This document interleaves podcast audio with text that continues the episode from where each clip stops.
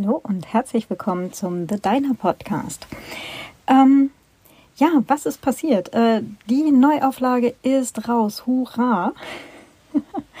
ähm, genau, also äh, erhältlich als Printbuch, als E-Book, überall wo es E-Book gibt. Ähm, genau, Printbücher könnt ihr auch überall bestellen, auch beim Buchhändler, der Buchhändlerin um die Ecke. Ähm, was gibt's noch? Ja, genau. Äh, das Hörbuch ist auch just zur Sekunde fertig geworden. also ähm, tatsächlich genau bevor ich hier gerade auf Aufnehmen gedrückt habe, ähm, ist äh, da gerade der Upload am Laufen beziehungsweise die Produktion. Äh, es ist auch dieses Jahr wieder äh, in Anführungsstrichen nur ein ähm, automatisch äh, erzeugtes Hörbuch ähm, tatsächlich, nachdem ich dieses Buch ja hier auch äh, ja zumindest so alle 14, 15 Monate halt aktualisiere.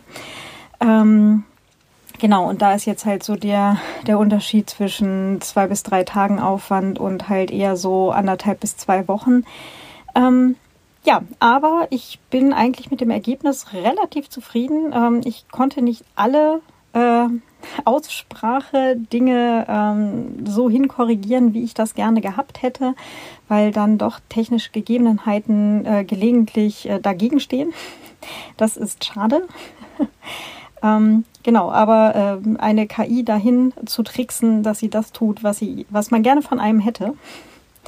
Ähm, genau, das sind ja neue Berufsbilder. Vielleicht, vielleicht äh, habe ich da demnächst ja dann auch noch ähm, einen neuen Karriereweg vor mir. Mm, genau, apropos neuer Karriereweg, ähm, wenn dieser Podcast hier rausgeht, also wenn diese Folge hier gerade erscheint, bin ich zu dem Zeitpunkt gerade in England unterwegs. Äh, ich winke euch dann zu. ähm, und ich freue mich schon riesig darauf, weil ich ein paar Tage in Cambridge und dann noch ein paar Tage in Stratford sein werde ähm, quasi auf den Spuren von Shakespeare im zweiten Teil, im ersten Teil. Ähm, in Cambridge werde ich mir dann auch die Uni und so anschauen. Denn im Oktober fange ich nochmal ein Studium an, äh, ein ganzes Jahr an der Uni Cambridge, ähm, also Online-Studium. Ich werde schon äh, hier sein, aber halt äh, Studium äh, ist in Cambridge und die ProfessorInnen sind in Cambridge. Genau, und ähm, genau, ein ganzes Jahr ähm, Creative Writing äh, Creative Nonfiction. Da freue ich mich riesig drauf. Äh, ich bin auch schon sehr gespannt, ähm, ja, was ich da auch noch alles dazulernen werde. Und äh, wie sich das vielleicht dann auch auf die, ja, meine nächsten Bücher und äh, überhaupt nächste Schreibprojekte und so auswirken wird. Ja. Ähm, genau, und ich werde ebenfalls dieses Jahr noch ähm, noch ein bisschen weiter äh, arbeiten, mehr Richtung äh, IT-Security äh, mich fortbilden, ähm, genau, Datenschutzausbildung. Ähm, wissen ja die meisten von euch, dass ich das gemacht habe und dass ich in dem Bereich jetzt auch die letzten Jahre recht aktiv war. Daher auch das Buch mit. Dann haben die halt meine Daten. Na und? Genau, und jetzt äh, die letzten Jahre habe ich da immer ein bisschen weiter mich ähm, vorgehangelt im Bereich IT-Security und da geht es dieses Jahr halt auch noch ähm, weiter. Bin ich auch schon super gespannt drauf und natürlich ist der Plan, das dann auch wieder zusammenzubringen. Ne? Also ähm, ja, nicht nur ähm, das eine Wissen und das andere Wissen anzuhäufen, sondern das Ganze auch wieder zu kombinieren.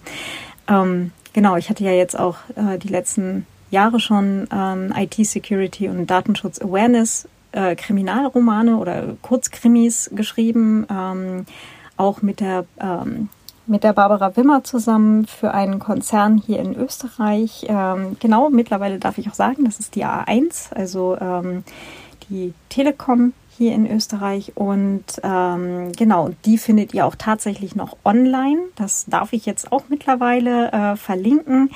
Ähm, schaut dabei gerne mal auf meine Webseite zotzma-koch.com slash stories.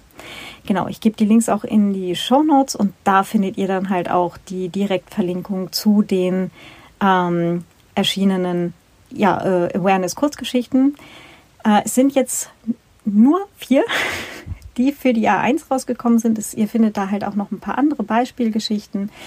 Ähm, ja, und Vielleicht interessiert euch das ja oder auch eure ArbeitgeberInnen und ähm, da habe ich auf jeden Fall auch noch Kapazitäten frei. genau, und ich freue mich auch schon riesig darauf, wieder mehr Projekte in dem Bereich dann wieder zu machen. Ja, äh, Errata, auch diesmal gab es keine Beschwerden. ähm, ich wüsste jetzt auch gerade spontan nicht, ob mir was eingefallen wäre, wo ich was verbessern müsste. Ansonsten sehr, sehr gerne. Äh, wenn ihr Feedback habt, wenn ich mich irgendwo geirrt habe, wenn ich irgendwas nicht ordentlich genug dargestellt habe, etc., bitte jederzeit gerne Feedback schicken. Am liebsten entweder auf Mastodon at vienawriter.literatur.social oder ähm, als Kommentar zur Folge direkt auf ähm, deinerpodcast.net, direkt als Kommentar zur Folge. So, und without further ado, jetzt weiter zum heutigen Gespräch. Und zwar durfte ich mich mit dem Ingo Dachwitz unterhalten. Der ist ähm, Redakteur bei netzpolitik.org und der hat einen super spannenden Artikel geschrieben ähm, über die 650.000 Kategorien, in die uns die Online-Werbeindustrie einsortiert. Das Ganze beruht auf einer Recherche vom ähm, Wolfi Christel. Ähm, ich wusste ja schon, dass ähm, Online-Werbung gar nicht so harmlos ist, wie es ganz häufig dargestellt wird. Und dieses, naja, irgendwie müssen die ja auch Geld verdienen. Ja, das ist ja dann halt nur ein buntes Bildchen, was soll's. Oder ähm, dann wird mir da halt irgendwie bunte, bunte Bildchen angezeigt. Meine Güte, es macht ja nichts, es macht ja auch nichts mit mir. Ich kann das ja super ausblenden, etc. pp. Das ist so leider alles gar nicht haltbar. Und vor allem, wie groß die ganze Maschinerie dahinter ist, das erzählt uns jetzt der Ingo. Viel Spaß! Hallo Ingo, herzlich willkommen beim The Diner Podcast. Hi, freut mich sehr. ähm, ja, äh, Genau, heute nicht alleine hier am Mikrofon, sondern mit Ingo Dachwitz. Ingo, du bist äh, Journalist und schreibst unter anderem für netzpolitik.org. Genau, also vor allen Dingen für netzpolitik.org. Mhm. Und du hattest da jetzt Anfang Juni 2023, also vor wenigen Wochen, einen äh, langen Artikel, der ähm, ja quasi bei Netzpolitik.org erschienen ist und auch ein Gegenstück ähm, also jetzt muss ich auf meinen Schummelzettel gucken, bei The Markup. Mhm. Und ihr habt da ein Dokument ähm, quasi ähm, auseinandergenommen, das, äh, ich glaube, vom Wolfi Christel ausgegraben wurde in diesem Internet, das allerdings frei zur Verfügung stand. Und ihr habt damit äh, mal einen genaueren Blick geworfen auf diese ganze Werbeindustrie. Und jetzt bin ich total gespannt, was du eben davon gleich erzählen kannst, also von diesem Dokument und auch von eurer Recherche dazu. Mhm. Mhm. Ja, ja, sehr gerne. Ähm, diese Werbeindustrie, das ist ja grundsätzlich wissen das ja viele Leute. Irgendwie alles, was wir online machen, wird irgendwie ausgewertet oder fast alles, was wir online machen, wenn man nicht besonders gut aufpasst und sich schützt, ähm, wird irgendwie äh, ja ausgewertet, um das Werbetargeting zu verbessern, zielgerichtete Werbung, damit wir immer genau diese Dinge äh, zu sehen bekommen, die den größtmöglichen Effekt bei uns haben. Das ist ja das dominante Geschäftsmodell des Internets seit einigen Jahren. Jojana Zuboff beschreibt das als Überwachungskapitalismus ähm, und das wissen wir so grundsätzlich, aber diese Industrie, die dahinter steht und auch, dass ja sozusagen an verschiedenen Stellen Daten gesammelt werden und dass sie getauscht werden, dass sie weiterverkauft werden und so weiter, aber die Industrie, die das betreibt, ähm, eine weltweite Milliardenindustrie, ähm, lässt sich nicht gern in die Karten gucken. Das heißt, so richtig nachvollziehen, was genau passiert da eigentlich, nachdem man zum Beispiel eine App benutzt und bei den Datenschutzerklärungen auf OK gedrückt hat oder bei einem Cookie-Banner ähm, ähm, auf alles akzeptieren geklickt hat, das wissen wir nicht. Und da haben wir jetzt einen auf jeden Fall doch sehr umfassenden Einblick reinbekommen, einen ziemlich einmaligen Einblick ähm, mit dieser Recherche. Und zwar bei einem einzigen Werbeanbieter quasi. Also genau, wir haben nicht die, bei allen. Ja, nein, ähm, also genau, wir haben die, man, wir haben die Segmentliste, die Angebotsliste ähm, des Datenmarktplatzes von Xander bekommen. Xander ist so ein Infrastrukturdienstleister für das globale Werbeökosystem.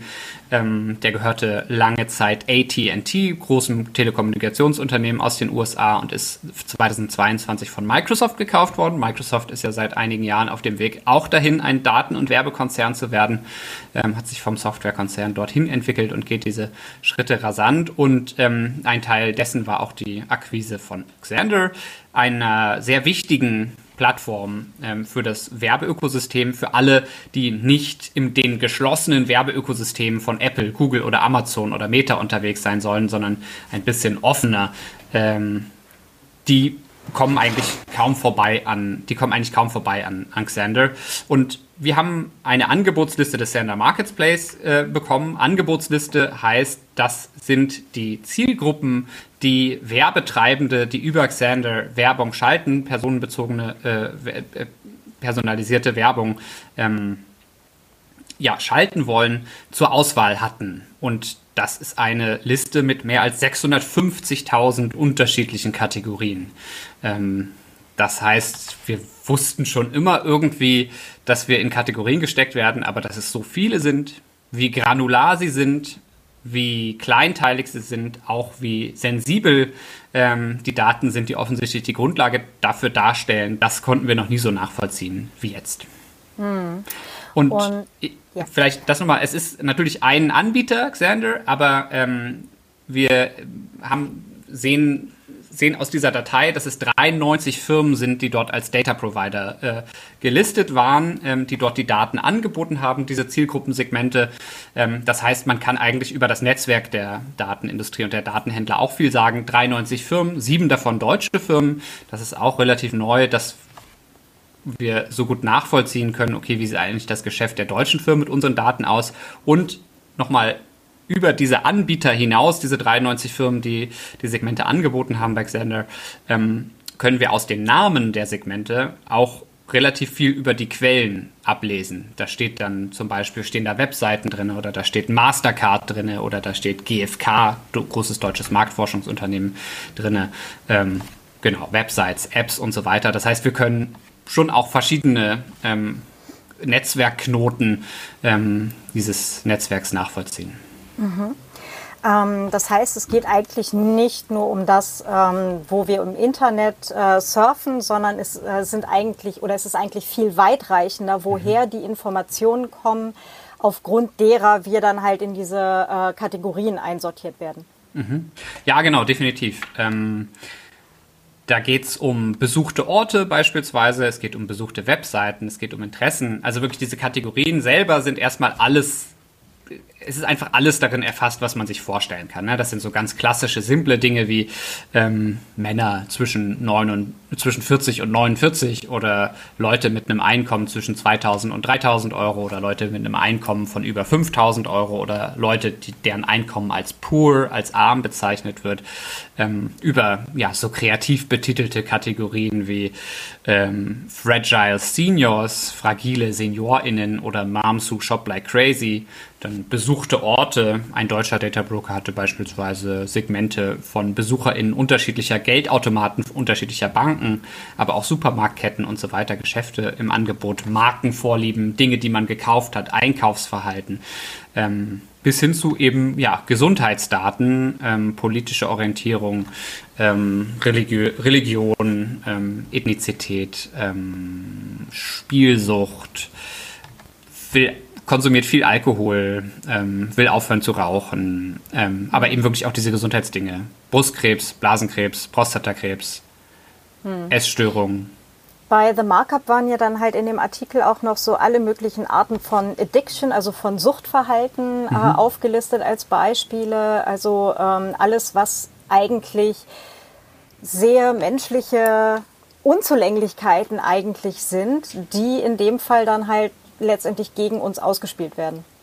Mhm, genau, ja, das kann man da ganz gut nachvollziehen. Ich finde auch, Spielsucht ist, ist, so, ein, ist so ein gutes Beispiel. Es gibt echt viele Segmente, ähm, die darauf Bezug nehmen. Manche sind so ein bisschen ähm, ja, äh, nett umschrieben. Da steht dann Gambling Enthusiast, also irgendwie Glücksspiel-Enthusiast. Äh, und bei manchen steht da einfach ganz äh, offen und ehrlich Glücks äh, Glücksspielsüchtig. Ähm, so, und daran kann man, finde ich, ganz gut erklären, ähm, wie diese Segmente wie dieses Wissen über uns und unsere Schwächen eben auch genutzt werden kann und genutzt wird, um uns ja an unseren Schwächen zu greifen und ähm, ja wirklich zu manipulieren. Leute, die spielsüchtig sind, vielleicht aufhören wollen zu spielen, aber auch diese, genau, will aufhören zu rauchen, äh, will weniger Fastfood essen, will weniger Süßigkeiten essen. Ähm, weniger Kaffee trinken oder sonstiges. Ja, genau. genau, das vielleicht auch. ähm, ja, aber auch diese Krankheiten, hat Schlafstörungen, hat Depressionen, magersüchtig und so weiter. Ähm, das sind alles Dinge, die genutzt werden können, um uns bei unseren Schwächen zu packen. Ja, ähm, das ist ein wie das funktioniert, das äh, sind unfreiwilligerweise von vor einigen Jahren ja so zwei Facebook-Manager aus Australien bei erwischt worden, wie sie in einem Marketing-Pitch für Großbanken gesagt haben, werbt bei uns. Bei uns könnt ihr zum Beispiel emotional verletzliche Teenager ähm, erreichen mit eurer Werbung. In den Momenten, wo sie sich gerade am wertlosesten fühlen, wo sie am verletzlichsten sind. Und da könnt ihr dann mit eurer Werbung hingehen und könnt sie erreichen. Äh, so, Facebook hat damals gesagt, die haben gar nicht im, im so, das war auf deren eigene Initiative, das hat ja gar nichts, Facebook würde sowas nie machen. Äh, aber da, daran wird so ein bisschen deutlich, ähm, wie diese Industrie auch arbeitet. Und wie gesagt, es sind bei Online-Dingen haben vielleicht Leute noch das Gefühl, dass sie äh, wissen, okay, wenn ich jetzt irgendwie eine Website aufsuche, über mich über Depressionen informiere, ähm, dann kann das passieren, dass, äh, dass, ich, dass das für Werbung ausgewertet wird. Aber es ist eben mehr als Werbung. Es sind die Apps, die wir nutzen, Wetter-Apps, die irgendwie im Hintergrund permanent Standort senden und ähm, ja, GPS-Daten senden zum Beispiel. Ähm, es ist das Einkaufsverhalten, wie gesagt, Mastercard, ein großer Zahlungsdienstleister. Ähm, und es sind offenbar eben auch ähm, ja, Marktforschungs- und Meinungsforschungsinstitute. Ähm, jedenfalls gibt es viele ähm, Segmente, die auf die verweisen. Ähm, genau, das heißt, wenn wir an einer Umfrage teilnehmen, wenn wir irgendwie ein Bonusprogramm mitmachen und so, ist eigentlich, mhm. ja. Also es sind ja auch äh, ganz viel, also sogenanntes Offline-Tracking, was eben von großen Anbietern, unter anderem Oracle und so angeboten wird, wo halt unsere Standortdaten äh, verfolgt werden, zum Beispiel Abflug, Flughafen oder Abfahrtbahnhof und Ankunftsbahnhof und so weiter. Mhm. Vor welchen Geschäften haben wir gestanden, in welche sind wir reingegangen etc. Und dann wird halt passende Werbung vielleicht noch angezeigt, wenn man eben die App eines dieser Shops dort halt vielleicht bei sich auf dem Telefon hat. Mhm. Ähm, sowas wird da möglicherweise auch noch mit reinfließen. Also mhm. klingt ja, zumindest definitiv. schwer danach. Ja, definitiv. Mhm. Und was in Deutschland, also das ist ja für mich auch zumindest eine halbwegs neue Erkenntnis gewesen, so dieses Location, ähm, dieser Daten mit Location, dieser Handel mit Location-Daten, ähm, das kennen wir aus den USA. Das wissen wir, dass das dort viel passiert, ähm, dass dort auch die Tele Te Telekommunikationsanbieter äh, Location-Daten von ihren KundInnen verkaufen äh, an Kopfgeldjäger und alles Mögliche. Ähm, und ja, aber auch an ja, FBI und Co. Ähm, das war mir aber neu, dass das zum Beispiel auch in Deutschland und Europa auch von deutschen Anbietern ähm, so viel äh, gemacht wird, offenbar. AdSquare heißt der große Lo Location Data Broker, die sitzen in Berlin, ähm, die zum Beispiel auch diese eben Segmente mit hat Geldautomaten der Berliner Sparkasse besucht oder hat Geldautomaten der Berliner Volksbank besucht und so weiter im Angebot hatte. Hm. Muss man auch dazu sagen jetzt, die haben uns gegenüber, als wir sie konfrontiert haben, gesagt, heute würden sie diese Segmente so detailliert nicht mehr anbieten, sondern nur noch welche allgemein von Leuten, die Geldautomaten besuchen und nicht mehr nach einzelnen Marken sortiert. Aha. Ich möchte an dieser Stelle leichte, leichte Skepsis ausdrücken ich kann es natürlich nicht überprüfen an der Stelle. Die Liste, das ist vielleicht auch wichtig an der Stelle zu sagen, auf der die Recherche beruht, ist von Mai 2021. Das heißt, ähm, sie ist jetzt fast oder zwei Jahre alt. Ähm, mhm. Aber der Eindruck, den wir haben ähm, und den auch Wolfi Christel, mit dem wir für die Recherche viel gesprochen haben, der diese Datei mit uns geteilt hat, der hatte die aufgestöbert, ähm, haben, ist, dass das doch einen sehr guten Einblick darin gibt, äh, wie das ähm, Targeting und die Datensammlung und eben auch der Datenweiterverkauf in dieser Werbebranche äh, funktioniert. Und da macht es keinen Unterschied, ob das jetzt ein Jahr oder zwei Jahre alt ist. Einzelne Segmente wird es vielleicht in dieser Form nicht mehr geben, dafür gibt es andere. Ja, und die äh, Identifier, auf die das zurückgeht, das sind ja dann häufig irgendwie ähm, die entweder die, die einmaligen Adressen unserer äh, Geräte, MAC-Adressen etc. Mhm. oder halt auch diese Werbe-IDs, die halt auf äh, Android und ähm, iOS-Telefonen halt auch drauf sind, die man auch tatsächlich selber zurücksetzen kann. Mhm. Ähm, was vielleicht auch ein guter Tipp ist, das gelegentlich mal zu machen. Definitiv, ähm, ja. Genau, aber also gelegentlich tauschen Menschen ja halt auch ihre Geräte. Dennoch gibt es ja auch die Möglichkeit, oder was ja auch gemacht wird in der Werbeindustrie, ist ja ähm, ID-Matching. Das heißt, ähm, in dem Moment, wo man sich mit einem neuen Gerät bei einem anderen, also bei einem Account wieder einloggt, wird dann halt auch dieses Gerät wieder an diese Person dahinter quasi dran gekettet und ähm, der Wechsel eines Geräts macht es dann halt auch nicht wirklich besser. Genau, es gibt Dienstleister in dieser Branche, die machen eigentlich nichts anderes, außer eben ID-Matching zu machen. Das ist vielleicht erst nochmal wichtig zu erklären. Wir stehen da jetzt in den meisten Fällen wohl nicht mit Namen in diesen Segmenten, sondern es sind eben unsere IDs. Das wird von der Branche natürlich auch genutzt, um zu sagen, ja, das ist ja gar nicht so personenbezogen, das ist ja gar nicht invasiv, wir wissen ja gar nicht, wer ihr seid. Das ist ja nur eine pseudonyme ID, beziehungsweise manchmal behaupten sie dann noch, das sei ja anonymisiert, was natürlich Quatsch ist, weil es eine ID ist, mit der eine Person sozusagen überall im Werbesystem aufgefunden wird werden kann. Und es spielt für das, was Sie eben angesprochen haben, die Manipulation, den Einblick, den man bekommt, äh, auch das Diskriminierungspotenzial, was da drin steckt, äh, natürlich überhaupt keine Rolle, ob die unsere Namen kennen oder nicht, sondern es reicht, dass sie die IDs haben, mit denen sie uns überall auffinden können. Und ja, das ist, glaube ich, eine Wissenschaft für sich, ähm, dieses ID-Matching, wie man dann irgendwie eine Cookie-ID mit äh, der Info zusammenbringt, dass jemand an einer bestimmten Umfrage, auch einer telefonischen Umfrage zum Beispiel, teilgenommen hat. Ich muss gestehen, ich habe es nicht vollkommen durchdrungen, wie sie das machen. Aber sie haben, es gibt Dienstleister, die machen nichts anderes, außer sozusagen, ja, die IDs, wie du, wie du es gerade gesagt hast, um geräteübergreifendes Tracking zu ermöglichen, um auch, wenn mal eine Nummer verloren geht, wenn man mal äh, das Gerät gewechselt hat, ähm, eine Person wiederfinden zu können und sozusagen zuordnen zu können. Hm. Die machen nichts anderes. Ähm, also ich bin damit konfrontiert worden, das muss so 2017 rum gewesen sein, äh, als ich äh, in einem Konzern gearbeitet habe und dort halt auch mal die Verträge mit äh, Werbeagenturen und so weiter gesehen habe. Dort nannten mhm. sie das Ganze Match Tables, mhm. die ähm, halt meinem Arbeitgeber verkauft wurden und ähm, wo es dann halt darum ging, äh, dass eben dieses ID-Matching für den Kundenstamm eben gemacht werden sollte, beziehungsweise für alle Leute, die über diese Webseite surfen und eben dann äh, konkretes Targeting und so weiter. Und ich weiß noch, wie ich, ich glaube, zwei Wochen oder so dran geknabbert habe, als ich das dann irgendwie so verstanden habe, was da eigentlich gerade passiert. Mhm. Ähm, wo ich dann halt auch gefragt habe, so Leute, was von dem Zeug, was da jetzt, was ihr gerade einkauft, ist denn demnächst, also 2018, Mai 2018, noch überhaupt äh, tatsächlich äh, legal. Ne? Also äh, Einführung DSG bzw. Durchsetzung DSGVO ja. ab 25. Mai 2018. Und was war die Antwort? Dass es nicht Scope dieses Meetings wäre. äh, jedenfalls ähm, Jedenfalls äh, habt ihr dazu ja auch ein bisschen was im Artikel geschrieben, dass sie sich da nämlich richtig schön auch drumrum drücken irgendwie. Ähm, also, weil es ist ja eigentlich gar nicht personenbezogen und so weiter. Und ähm, wie war da jetzt dann halt auch die Reaktion? Also habt ihr Reaktionen bekommen? Ähm, ja, ähm, ich habe das, ich mache das eigentlich immer nach so einer größeren Recherche, dass ich ein paar Tage später nochmal bei unterschiedlichen Stellen nachhake und frage, okay, was macht ihr jetzt eigentlich damit oder was sagt ihr dazu?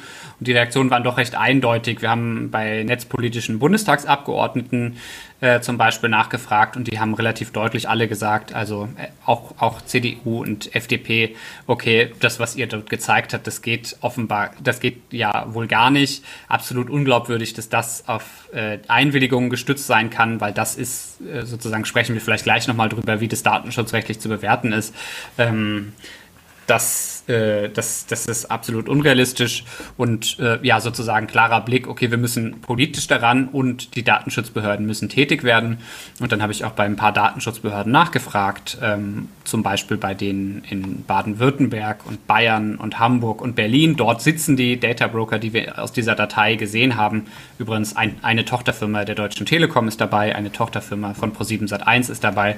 Äh, ist vielleicht auch ganz interessant zu wissen, was das dann für Player sind, die hinter diesen ja doch sehr technisch klingenden Namen ähm, der Data Broker stehen. Und die Datenschutzbehörden haben auch gesagt, ja, wir haben ihre Recherche mit großem Interesse äh, zur Kenntnis genommen ähm, und ähm, das ist tatsächlich Anlass bei uns für Prüfungen, ähm, weil man muss dazu sagen, da gibt es so ein kleines, ja, ich weiß jetzt nicht, ob es ein Konstruktionsfehler ist, aber es ist auf jeden Fall ähm,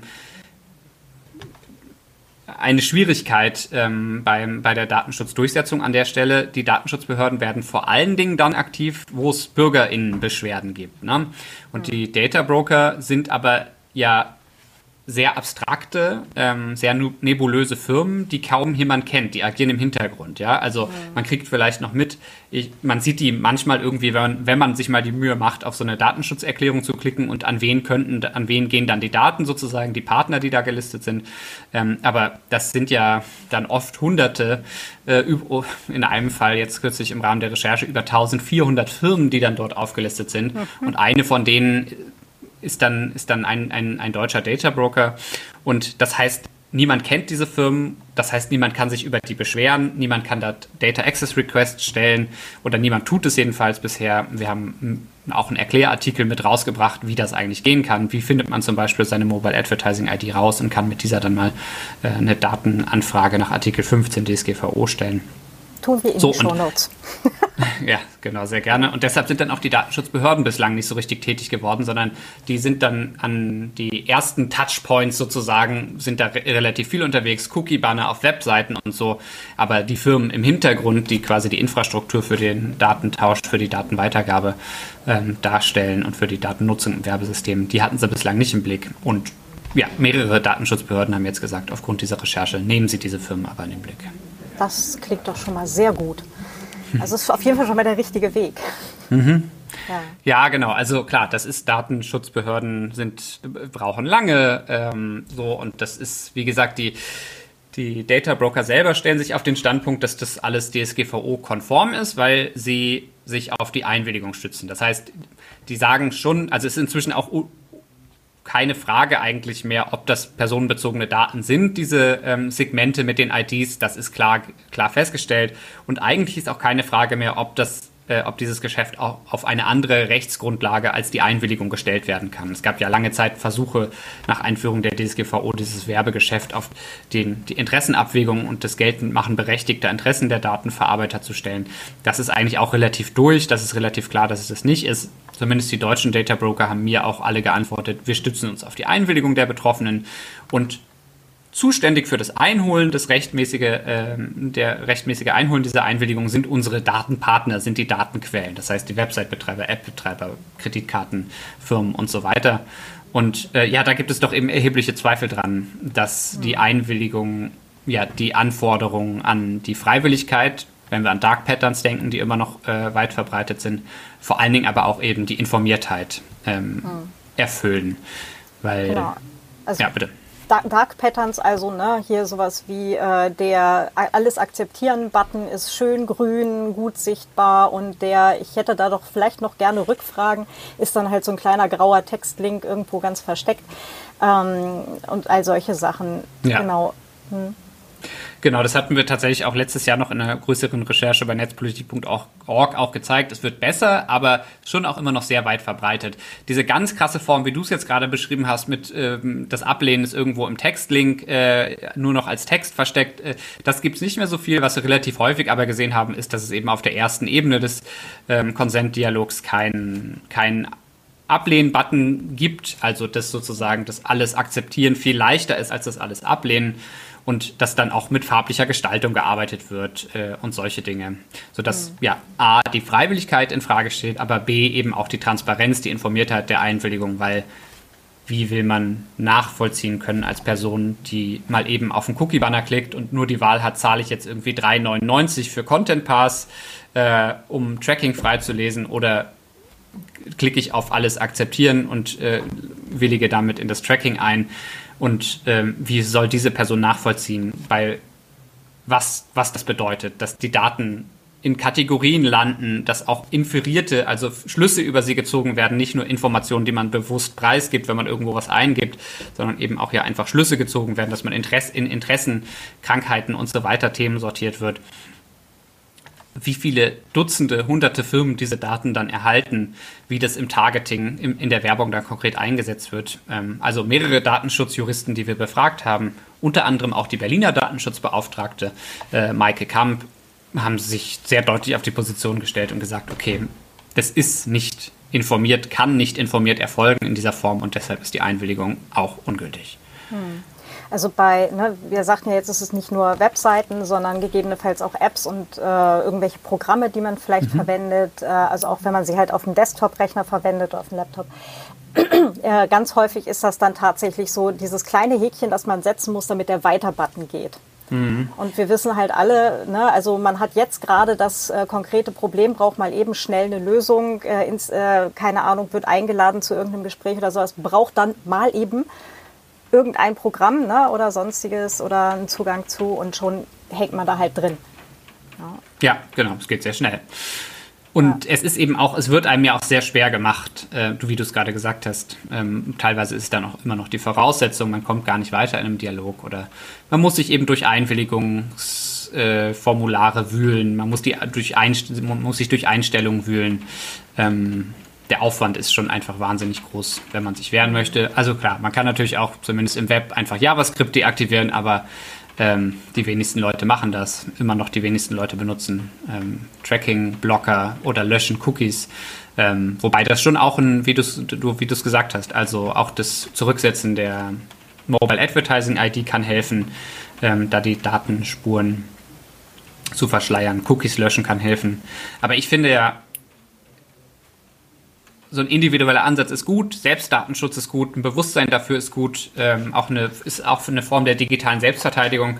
Aber es ist absurd, dass wir das machen müssen. Dass ja. wir in einer Situation sind, wo die Leute, die sagen, ich möchte nicht, dass mein Verhalten aufgezeichnet wird, äh, ich möchte nicht, dass, äh, wenn ich mich bei Nachrichtenmedien, bei journalistischen Medien darüber informiere, über Dinge oder wenn ich einfach eine App nutze oder wenn ich mit Kreditkarte zahle, dass diese Informationen dann gesammelt werden, weitergegeben werden, ich in Kategorien gesteckt werde und diese Informationen im Zweifelsfall gegen mich verwendet werden, dass man dann wahnsinnig viel Arbeit selber machen muss, sondern das muss leichter gehen. Hm. Am besten wäre es eigentlich gar nicht da, um mal genau zu sein am besten wäre es gar nicht da. Also ich meine, die Industrie selber sagt, die Werbeindustrie sagt ja immer, die Leute wollen ja Targeted Advertising, weil das ist ja relevantere Werbung. Ich halte das für Bullshit, auch wenn man sich Umfragen anguckt, ähm, ist das äh, überwiegend Bullshit. Aber meinetwegen, gebt den Leuten eine Auswahlmöglichkeit, aber macht es so, dass es nicht extrem viel Arbeit ist, ja. Also gab mal den Do Not Track ähm, Browser-Standard, ja, ist zu Tode ignoriert worden. Also eine Einstellung im Browser, mit der man das Signal senden konnte, dass man nicht getrackt werden wollen. Die EU verhandelt seit sechs Jahren über die E-Privacy-Verordnung. Der erste Entwurf der EU-Kommission und vor allen Dingen dann die verbesserte Version des EU-Parlaments sahen vor, dass NutzerInnen ganz einfach über Einstellungen im Betriebssystem oder Browser signalisieren können sollen, dass sie nicht getrackt werden wollen, mit wenigen Klicks. Ähm, das hätte aber eben natürlich dazu geführt, dass ganz viele Leute gesagt hätten, ich möchte nicht geklickt werden. Deshalb gab es da wahnsinnigen Widerstand ähm, gegen die E-Privacy-Verordnung. Nicht nur von den Datenkonzernen, äh, von den klassischen Datenkonzernen von Google, Facebook und so weiter, sondern gab es echt eine ganz schräge, unheilige Allianz im Lobbying gegen die E-Privacy-Verordnung, dann auch mit Medienkonzernen, also die Zeit, FAZ, deutsche große Medienhäuser, Spiegel und so weiter, haben mitlobbyiert an der Seite von Google, Facebook und so weiter dagegen, dass äh, ja, NutzerInnen sich leichter dagegen wehren können oder leichter signalisieren können, ob sie getrackt werden wollen oder nicht. Mit Erfolg. Bis heute aufgehalten, bis heute verwässert, immer noch nicht beschlossen und ehrlich gesagt, bald ist eh zu spät. Google und Apple haben das Ende des Third-Party-Cookies schon lange eingeleitet, arbeiten daran, dass sie selber sozusagen das monopolisieren können, das Geschäft ähm, mit, mit dem Targeting, mit der Datensammlung. Hm. Ob das die bessere Alternative ist, sei mal dahingestellt, aber ja. ja. Also ähm, du spielst jetzt gerade an, an die, ähm, also dass halt Google äh, angekündigt hat, ich glaube, das war ja auch schon jetzt zwei Jahre her oder so, dass sie ähm, Third-Party-Cookies nicht mehr zulassen möchten. Mhm. Ähm, genau, aber halt eben genau mit dem Problem, dass dann eben alles bei ihnen liegt. Ja. Genau, richtig. Ja, die es, ich meine, es hat den Vorteil, dass Daten nicht mehr, hätte den Vorteil, dass Daten nicht mehr an Dutzende, hunderte Firmen durchs Netz fliegen. Ähm, aber es heißt natürlich, äh, macht das Manipulationspotenzial nicht geringer an der Stelle und führt letztendlich nur zu einer Monopolisierung oder ja, zu einer Marktkonzentration einer weiteren auf dem Werbemarkt. Hm. Und du hattest ja jetzt vorhin auch gesagt, ne? also äh, Microsoft machen da jetzt auch fleißig mit. Die laufen ja immer so schön unter dem Radar und man mhm. äh, als, als Normalmensch denkt man immer, ach ja gut, die machen hier so ein bisschen Office-Produkt und äh, mein, mein Standardrechner, der läuft halt irgendwie mit Microsoft-Dingen, ja, die mit irgendwas werden die schon Geld verdienen, ne, so mit ihren Lizenzen und so weiter und dann passt das schon. Also auf jeden Fall, ähm, grundsätzlich läuft Microsoft ja immer so unterm Radar, aber so, so richtig die weißen Schafe darunter unter diesen Big Five oder ähm, Surveillance Capitalism Firmen ist es ja nur auch wieder nicht. Ne? Genau, die gibt es eigentlich auch einfach gar nicht mehr. Ähm, also auch Apple ähm, geht ja in die Richtung, die gelten ja noch stärker als Privacy Champion lange Zeit. Ähm, und Microsoft eben auch. Du hast recht, die laufen so ein bisschen unterm Radar, aber ja, viele Aufkäufe, die sie gemacht haben in den letzten Jahren, weisen eben darauf hin, dass sie stärker ins, äh, ins Datensammeln und auch ins Werbegeschäft gehen. Ähm, man muss auch den Kauf von LinkedIn zum Beispiel äh, so betrachten. Die haben sich damit nicht nur ein interessantes Display-Netzwerk äh, besorgt, also ein Ort, wo Werbetreibende Werbung schalten können, ähm, sondern eben auch, ähm, sie werben eben ganz explizit damit, dass sie die einzigen sind, die Targeting auf Basis von LinkedIn-Daten äh, machen können. Und LinkedIn ist eben eines der wichtigsten sozialen Netzwerke. Ähm, oder ich würde ehrlich gesagt auch den Kauf von ähm, Activision Blizzard, Activision, Activision Blizzard, äh, dieser Spielehersteller, äh, in diese Kategorie einsortieren. Natürlich geht es auch darum, ähm, ja, Spiele her herzustellen und verkaufen zu können, aber es geht eben auch da darum, A, Werbung, Werbedisplayflächen platzieren Platzierflächen für Werbung haben zu können und B, super interessante, äh, Zugriff auf super interessante Daten zu haben, die für Targeting genutzt werden zu können. Ähm, ja, und Xander ist jedenfalls nach meiner Wahrnehmung ein wichtiger Baustein in dieser Strategie gewesen, äh, noch stärker das Geschäft mit Daten und Werbung auszubauen. Leider hat Microsoft weder mir noch den Kollegen von The Markup auf unsere Pressefragen geantwortet. Die haben wirklich richtig viel Zeit gehabt. Ähm, also ja, fast zwei Wochen haben sie Zeit gehabt, auf mehrere Presseanfragen zu reagieren. Ähm, das haben sie aber nicht getan, haben sich bewusst entschieden, äh, zu mhm. diesem Leak oder zu dieser Veröffentlichung nichts zu sagen. Ähm, wir haben dann nur eine informelle äh, Empfangsbestätigung bekommen, indem sie die Datei, die bis dato ja zwar versteckt, aber offen über das offene Netz abrufbar war, dann offline genommen wurde. So wussten wir, sie haben auf jeden Fall unsere Anfragen bekommen, aber haben sich entschieden, ähm, ja, die Sache auszusitzen und auszuschweigen. Mhm. Ähm, auf ähm, archive.org gibt es, glaube ich, noch. Äh, oder haben Sie es da auch schon runternehmen lassen? Ich glaube, wir können auf jeden Fall mal den Link in die Show Notes geben. Genau, also ich kann das nur empfehlen, sich selber diese Liste anzugucken. Es gibt eine archivierte Version. Ich habe jetzt in den letzten Tagen nicht mehr geguckt, ob es noch da ist. Ähm, aber Achtung, es ist halt eine Excel-Datei mit über 651.000 Zeilen, jede Zeile ein Segment mit Metadaten dazu. Ähm, aber es lohnt sich sehr, da reinzugucken und sich mal selber ein Bild zu machen. Hm, vielleicht auch für alle, die jetzt irgendwie noch äh, Studis sind oder doch eine Studienarbeit vielleicht noch mal anstreben. Äh, da ist, glaube ich, noch ganz viel Potenzial drin. Mhm. Mhm. Ja. Ähm, was würdest du dir wünschen von äh, Politik äh, und vielleicht auch, ähm, wie wir halt auch als Gesellschaft aus diesem, naja, dann zeigen sie mir halt ein Bild von roten Schuhen an, die sollen ja auch irgendwie ihr Geld verdienen, wie wir da irgendwie rauskommen. Mhm. Ja, ich glaube nicht, dass das mit, ähm, mit kleinen Schritten gehen wird, sondern ich glaube, da müssen wir schon einen echten Paradigmenwechsel haben. Also Targeted Advertising verbieten. Also ganz grundsätzlich, im Zweifelsfall kann man dann immer noch mal gucken, erlaubt man irgendwie die Nutzung weniger Kriterien oder die Kombination weniger Kriterien, wie es jetzt ähm, das EU-Parlament zum Beispiel für politische äh, Werbung ähm, vorsieht. Aber eigentlich haben die letzten Jahre gezeigt, diese Industrie tut alles dafür, um ähm, den Selbstschutz von Leuten, aber auch politische Einhegung ihres Geschäftsmodells irgendwie zu verhindern und zu unterlaufen. Ähm, und deshalb brauchst dann jetzt radikale Lösungen.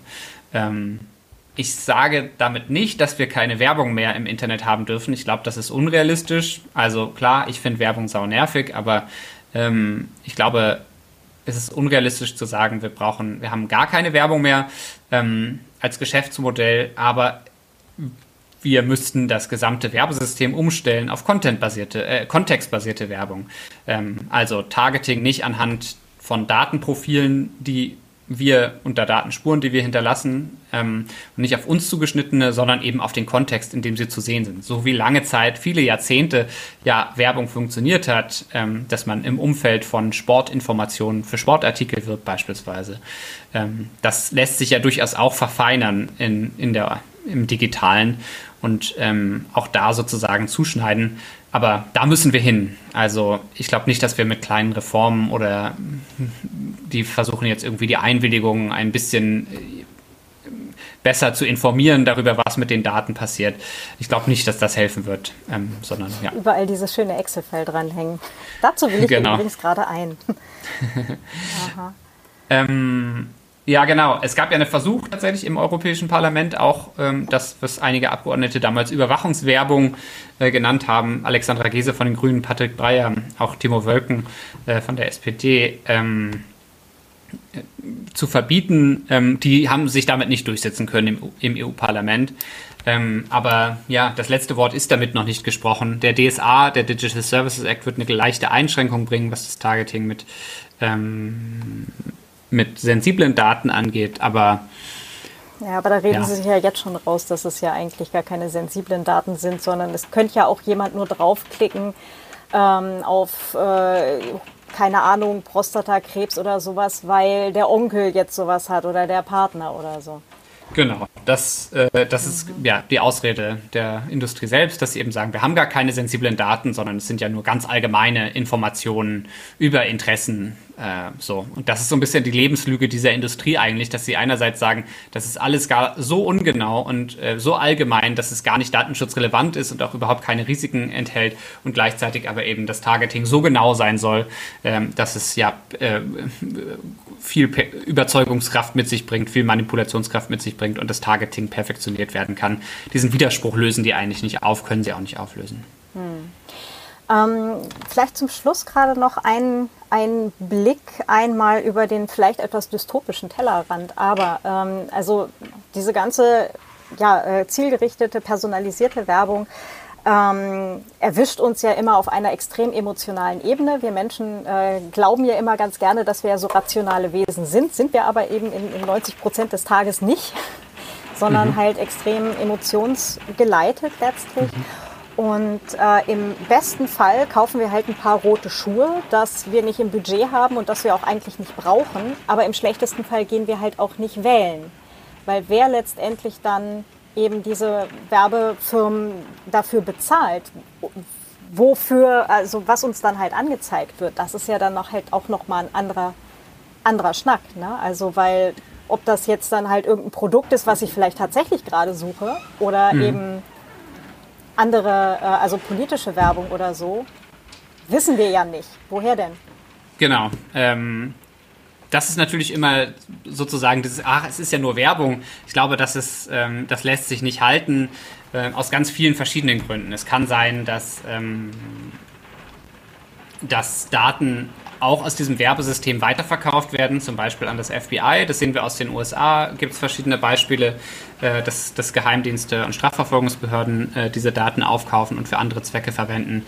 Äh, sie werden für diskriminierende Werbung genutzt. Also man kann ja nicht nur Zielgruppen einschließen, sondern auch Zielgruppen ausschließen. Also wenn ich jetzt irgendwie eine Anzeige für einen Job habe und keine alten Leute möchte, ähm, obwohl ich eigentlich ähm, natürlich alte Leute, alte Leute nicht diskriminieren darf ähm, oder an bestimmte Bevölkerungsgruppen äh, und ähnliches. Also das Diskriminierungspotenzial ist hoch, die Verletzlichkeit, das Manipulationspotenzial, gerade auch wenn wir über politische Werbung sprechen.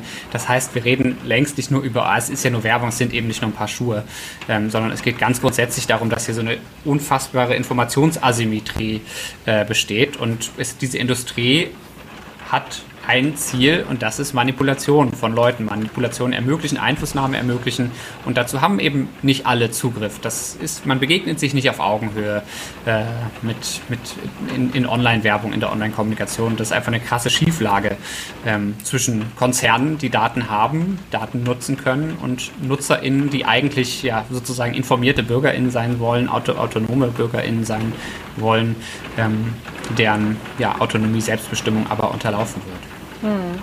Und das ist vielleicht auch ganz schwierig, das dann halt äh, sich auch einzugestehen, ne? dass wir da halt auch einfach täglich tausende Mal drauf reinfallen letztlich. Ähm, ich glaube, der äh, Jaron Lanier hatte das ja so schön gesagt gehabt äh, in der großartigen Doku, die wir euch auch in die Shownotes tun, The Social Dilemma. Um, it's the gradual, slight, imperceptible change in your own behavior and perception. That is the product. Also nicht mhm. dieses, wenn du nicht für einen Service zahlt, bist du das Produkt, das kann man so schön vom Tisch wischen, sondern halt wirklich dieser unmerkliche Wandel in unserem eigenen mhm. Denken und Verhalten. Genau, es macht ja was mit uns, welche Werbung wir zu sehen bekommen. Das ist, das ja. ist Teil unserer Umwelt, die wir sehen. Übrigens arbeitet die Industrie daran, auch Außenwerbung äh, sozusagen zuschneiden zu können und personalisieren ja. zu können. Das macht ja was mit unserer Wahrnehmung, auch mit unserer Selbstwahrnehmung. Wenn wir immer Werbung für Glücksspiel sehen, äh, dann denken wir natürlich, ah, Glücksspiel, ganz normal. Vielleicht sollte ich das nochmal wieder ausprobieren. Mhm. Ähm, wenn wir immer Werbung sehen, ähm, die, ja, es gibt, wie gesagt, auch so eine Kategorie Loser. Äh, also die heißt nicht Loser, sondern I always get a raw deal out of life. Ich bekomme immer, bekomme immer zu kurz im Leben. Wenn du dann immer so angesprochen wirst, ähm, dann macht das auch was mit deiner Selbstwahrnehmung. Ne? Oh ja. Hm. Vielleicht nochmal äh, zum Abschluss ein, wenn wir nochmal was Positives sagen, wenn wir nochmal was Positives sagen wollen. Ähm, es, die deutschen Firmen hatten deutlich weniger von diesen krass sensiblen Segmenten im Angebot als die US-Firmen, laut, diesem, laut dieser Xander-Datei. Also ein bisschen was scheint die DSGVO schon auch zu bewirken. Ähm, wir haben auch dann durchaus viele gefunden, auch mit Gesundheitsbezug und so weiter. Oder ja, allein Schwangerschaft reicht ja schon als Information ja. oder Divorced und so weiter. Auch auch Spielsucht und so sind, sind Themen bei den deutschen ähm, Data Brokern, aber es sind deutlich weniger äh, Segmente als jetzt bei den US-Data Brokern ähm, gerade auch so diese krassen politischen äh, Informationen haben wir deutlich mehr oder haben wir fast ausschließlich bei US-Brokern gefunden. Man kann nicht ausschließen, dass dann in diesen Segmenten auch Leute, IDs von Leuten landen, die auch in Deutschland und Europa sind.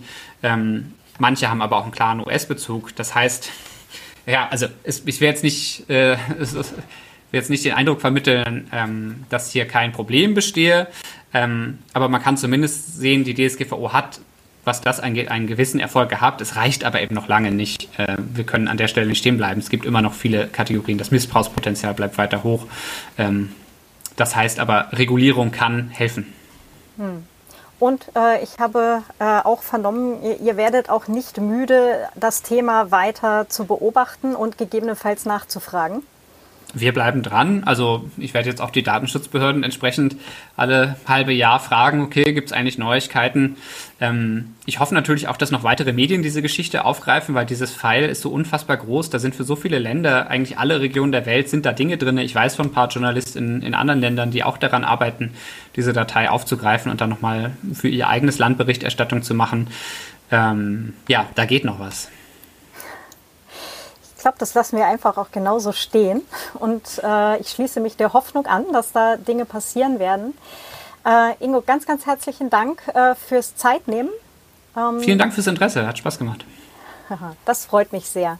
Ja, und ähm, genau, ich würde sagen, bis hoffentlich bald. Vielleicht unterhalten wir uns ja dann demnächst nochmal darüber. Ja, das war's dann auch schon wieder für heute. Ich winke euch aus England und freue mich unglaublich, wenn ihr uns Feedback hinterlasst. Äh, den Ingo und mich findet ihr äh, im Fidiverse. Links findet ihr auch in den Show Notes. Und ähm, vor allem, wie gesagt, auch sehr gerne als Kommentar zur Folge auf deinerpodcast.net. So, und auch heute gerne wieder der Hinweis. Ähm, ich habe wirklich lange genug. Erst angestellt in, dann als Freiberuflerin für und schließlich auf Kundenseite mit Marketingagenturen gearbeitet. Und ich weiß, warum ich keine Werbung mag. Ihr jetzt auch. Spätestens nach dieser Folge mit dem Ingo wisst ihr es nun auch. Daher ist dies hier auch ein HörerInnen finanzierter Podcast und ihr könnt dieses Projekt und mich und gerne auch alle meine anderen Projekte unterstützen. Schaut dazu total gerne auf deinerpodcast.net slash support vorbei. Ach ja, genau, äh, Ausblick aufs nächste Mal.